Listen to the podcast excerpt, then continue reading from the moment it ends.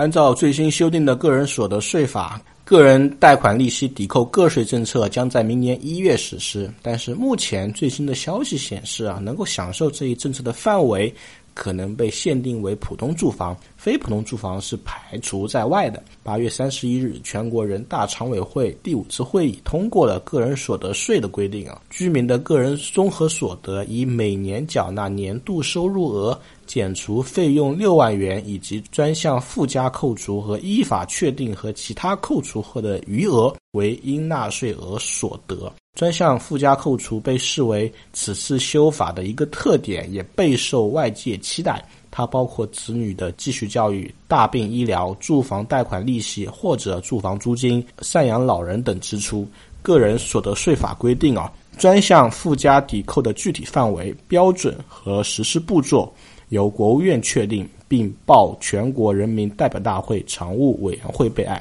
第一个，目前整个住房贷款利息税前扣除相当于贷款利率的下调，对楼市整体来看，如果是真实的话，是比较利好的。住房租金扣除同样利于租房租赁市场的发展，有鼓励有居住需求的群体或家庭进入到住房租赁市场。第二。住房贷款利息或者住房租金抵扣个税，一些有住房需求的家庭会考虑进入到房地产市场，本质上是间接推动一二级市场的活跃，且不排除对房地产出售或者出租的价格的一定程度的推动。第三，在个人所得税法中确定的住房贷款利息啊，其范围已经逐渐被限定为普通住房贷款利息。普通一词啊，可以说是不能忽略的，因为每个城市都有很明确的关于普通住房跟非普通住房的一个规定，且它的不同税费都是不一样的。目前又加入了这样一个抵扣的标准界定啊，所以各位如果以后要自己买房，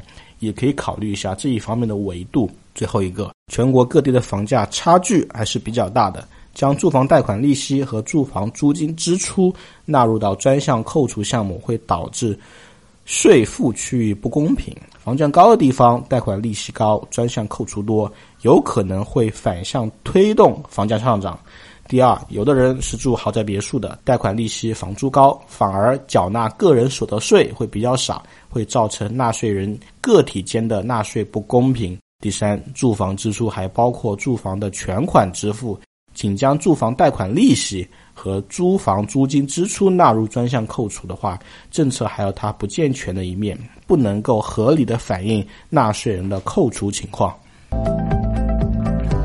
真真聊地产，实实在在谈买房，更多楼市资讯，微信搜索“真有好房”小程序，我在这里等你。